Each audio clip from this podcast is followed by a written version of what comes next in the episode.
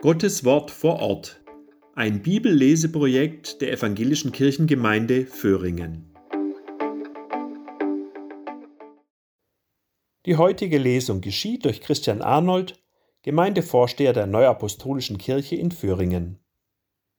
Lesung Der barmherzige Samariter.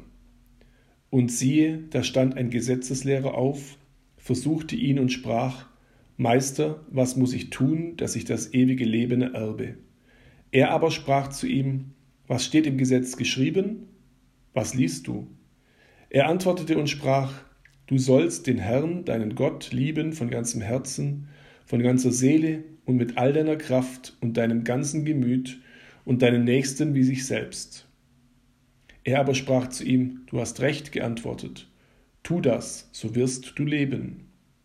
Er aber wollte sich selbst rechtfertigen und sprach zu Jesus, Wer ist denn mein Nächster? Da antwortete Jesus und sprach, Es war ein Mensch, der ging von Jerusalem hinab nach Jericho und fiel unter die Räuber. Die zogen ihn aus und schlugen ihn und machten sich davon und ließen ihn halbtot liegen.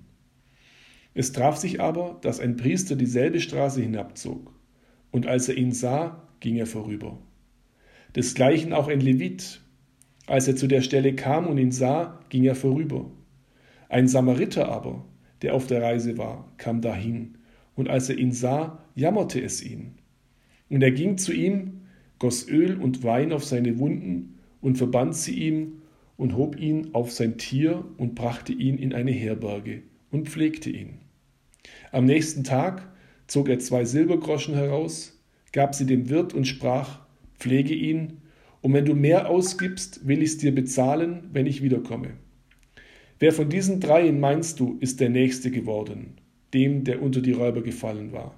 Er sprach, der, die Barmherzigkeit an ihm tat.